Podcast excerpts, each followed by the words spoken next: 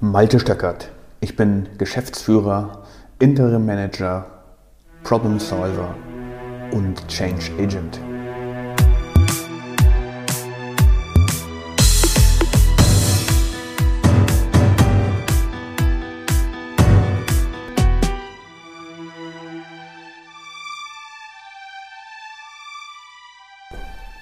Die heutige Episode heißt Golfproleten. Während des Golfspiels am gestrigen immer wieder auf den Flight vor uns warten. Wir, das war ein Freund und ich. Ein Flight im Golf ist die Zusammenstellung aus zwei bis vier Menschen, die gemeinsam in einer Gruppe über den Golfplatz gehen. Vor uns, also ein Flight, bestehend aus drei Herren im gesetzten Alter, alle drei mit Bierbauch und diesen bunten Sweatshirts mit großen Buchstaben drauf die bestimmt von ihren Frauen ausgesucht wurden, weil sie das für schick halten. Nichtssagende Sprüche wie über Freiheit, Performance oder Abenteuer. Alles das, was diese drei Herren wahrscheinlich in ihrem Leben bestimmt noch nicht erlebt haben. Weder starke Performance gebracht, noch sich wirklich für Freiheit eingesetzt oder gar ein Abenteuer überlebt. Man hört schon, ich war nicht besonders amused. Alles aber immer nur im Rahmen des Üblichen. An Loch 16, das ist zwei Löcher vor dem Ende, habe ich dann meinen Trolley zwischen dem Bunker, das ist der, diese Sandkisten, die auf dem Golfplatz stehen, und dem Grün, also dem Puttinggrün, dort wo man dann nur noch mit dem Putter arbeiten kann, wo das Grün ganz kurz geschoren ist, geschoben. Also genau zwischen diesem Bunker und dem Grün. Dazwischen war etwa 4 Meter Platz und auch kein Problem, weil mein Trolley, der konnte weder den Rand des Bunkers beschädigen, noch im entferntesten das Grün, das beschützt werden soll, weil es eben besonderer Pflege bedarf. Gut, richtig, ich habe eine kleine Abkürzung genommen und mein Trolley eben da abgestellt. Warum habe ich das gemacht? Mein Freund und ich hatten abgemacht, sogenanntes Ready Golf spielen zu wollen. Also das bedeutet im Sinne eines zügigen Spiels immer so spiel, zu spielen, dass der Nächste, der am Ball ist, ihn spielt. Dagegen steht eine ältere Regel, dass immer derjenige spielen soll, der am weitesten von der Fahne entfernt ist. Das bedeutet aber Spielverzögerungen, weil der Schlechteste aus dem Flight dann immer sozusagen hinterherläuft und alle müssen auf ihn warten. Ist der Golfplatz jetzt besonders voll, dann führt das eben zu Problemen, zu Stauen und die nachfolgenden Flights, die nachfolgenden Personen müssen warten. Also Ready Golf ist eine Regel, die man vor kurzem eingeführt hat und die soll helfen, wenn der Golfplatz voll ist, so zügig wie möglich darüber zu kommen, aus Rücksicht auf die nachfolgenden, aus Rücksicht auf die Allgemeinheit, damit sie nicht warten müssen. Auch daran haben sich meine drei Golfproleten nicht gehalten. Da sie zudem noch nicht besonders gut waren, mussten wir notgedrungen immer wieder auf sie warten. So, als einer jetzt aus dem Flight meinen Trolley sah, der jetzt platziert war zwischen dem Bunker und dem Grün, sprach der meinen Spielpartner an und sagte, das ist auf diesem Platz strengstens verboten. Obwohl ich das gehört habe, habe ich das ignoriert und mir einfach gedacht, gut, wenn das so ist, dann ärgere dich eben darüber und mach deinen Frustbauch vielleicht noch ein bisschen größer. Ich mache das, was mir gefällt, denn ich beschädige hier nichts und störe niemandem. Und außerdem sorge ich noch dafür, dass die Nachfolgenden zügig spielen kann können.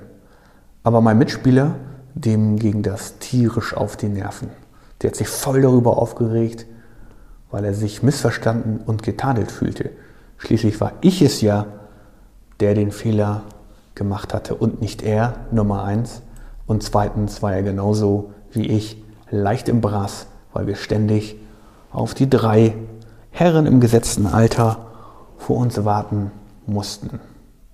Was hat das jetzt alles mit Prozessen zu tun? Was hat das jetzt alles mit Strukturen zu tun? Beim Golf gibt es jede Menge Regeln. Beim Golf gibt es auch so die sogenannte Etikette. Die Golfetikette ist ein Regelwerk, das das Verhalten auf dem Golfplatz irgendwie regeln soll. Und auch das, und das, die meisten halten sich einfach auch daran. Als Kontrolleur fungiert dabei ein sogenannter Marschall, der fährt dann mit so einem Caddy über den Platz. Und wenn es äh, grobe Zuwiderhandlungen gibt, dann darf er auch Platzverweise aussprechen. Das heißt, man muss den Platz dann verlassen. Dem unterwirft man sich als Amateurgolfer natürlich und akzeptiert jedes seine Urteile. Und natürlich ist das bei der Einführung von Prozessen auch nicht viel anders. Arbeitsergebnisse müssen kontrolliert werden. Ob das jetzt der Marschall ist, der sie kontrolliert oder jemand anders, spielt eigentlich keine Rolle. Aber genau davor etwas zu kontrollieren, davor zögern wir. Bevor ich jemanden kontrolliere oder kritisieren möchte, ähm, und wahrscheinlich hat man damit sogar recht, weil du ja im Sinne der Gemeinschaft agieren willst und für ein gleichbleibend hohes Qualitätsniveau sorgen willst, lässt du es. Weil du willst den anderen ja nicht tadeln, du willst ihn ja nicht herabsetzen, du willst ihn ja nicht herabwürdigen, du willst ihn ja auch gar nicht kritisieren. Und was würde das bei dem anderen auslösen? Aber das ist zwingend notwendig, wenn es Regeln, Strukturen, Prozesse oder ebenso etwas wie die Etikette gibt.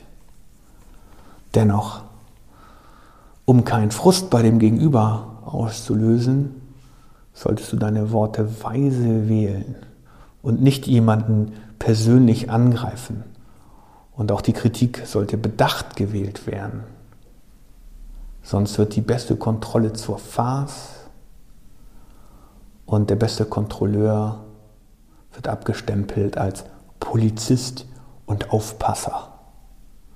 In Deutschland weiß man sowieso ganz genau, was andere nicht dürfen. Und wir fühlen uns alle sehr leicht auf den Schlips getreten, wenn jemand gegen irgendeine Etikette verstoßen hat. Sei es, dass der andere nicht die Tür aufhält, obwohl er genau weiß, dass man keine 1,50 Meter hinter ihm war. Oh, korrigiere, in Corona-Zeiten keine 2 Meter hinter ihm war. Anstelle den ganz kurzen Moment zu warten. Warum hat der jetzt nicht gewartet und hält mir die Tür auf? Aber noch viel besser als das ist, erstmal darauf zu schauen, wie gut die eigene Kommunikation ist. Was sage ich ganz genau? Wie formuliere ich ganz genau? In welcher Tonlage und mit welchen Worten, wenn ich jemand anderen kritisiere oder sogar vorhabe, ihn zu tadeln. Sonst werden wir weder das Standing erreichen, dass andere das tun, was ich oder wir von ihnen wollen, noch wird es in irgendeiner Art und Weise eingängig sein.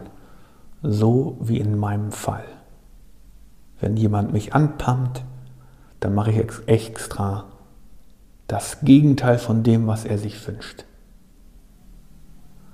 Wenn mich aber jemand freundlich auffordert, mein Verhalten zu verändern und mir dabei auch noch erklärt, warum das notwendig ist im Sinne eines Gemeinwohls. Wie könnte ich zu so jemandem Nein sagen? Wie könnte ich mich so jemandem verweigern? Aber das Ganze ist natürlich nur möglich, wenn es Regeln gibt, wenn es Strukturen gibt, gibt wenn Menschen sich an Regeln halten, Prozessen folgen und einsehen, dass sie ein Teil einer Gemeinschaft sind und nicht nur der Teil einer Gemeinschaft aus einem Flight von drei Herren im gesetzten Alter, sondern aus einer Gemeinschaft aller Golfspieler, die derzeit auf dem Golfplatz sind. Ich bin sicher, lieber Hörer, dass du solche Szenen oder ähnliche schon zuhauf erlebt hast an der Einkaufskasse kurz vor Feierabend, wenn sich lange Schlangen bilden und irgendjemand drängelt sich mit seinem Einkaufswagen vor dir, was denkst du dann? Gott, ist das ein Penner? Geht der mir auf den Sack? Ich würde dem am liebsten jetzt. Vielleicht weiß diese Person gar nicht, dass sie sich fehlverhalten hat, weil sie nicht erkannt hat, dass du schon eingereiht warst. Wie könntest du zum Ziel kommen, wenn das Ziel wäre, eine Position in der Schlange nach vorne zu kommen? Würde es wirklich helfen, diese Person anzupumpen? Oder würde diese Person sich dann nur versteifen und auf ihr Recht beharren? Das können wir in Deutschland auch ganz, ganz toll. Auf unser Recht beharren.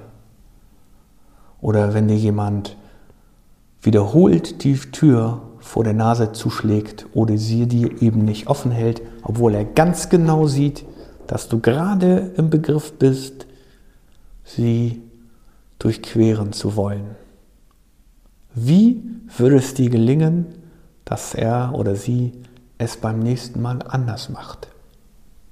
Mit einem freundlichen Danke zum Beispiel, obwohl die Tür schon zu war? Und dann würde der andere vielleicht begreifen, dass sein Verhalten nicht ganz korrekt war, ohne dass du ihn kritisiert und ohne dass du ihn getadelt hättest. Denk mal über so ein paar Situationen nach und vielleicht ist die Situation auch genau deshalb eskaliert, weil du nicht die richtigen Worte oder Wortwahl oder die richtigen Argumente hattest. Alles im Problem Solving, alles in Prozessen sollte wohlbedacht sein. Jedes Wort muss genau überlegt werden. Ich wünsche dir viel Spaß beim Nachdenken und freue mich auf das nächste Mal. Vielen Dank. Wenn dir diese Folge gefallen hat, dann hinterlasse mir doch eine Bewertung auf Apple oder Spotify. Ich freue mich auf das nächste Mal.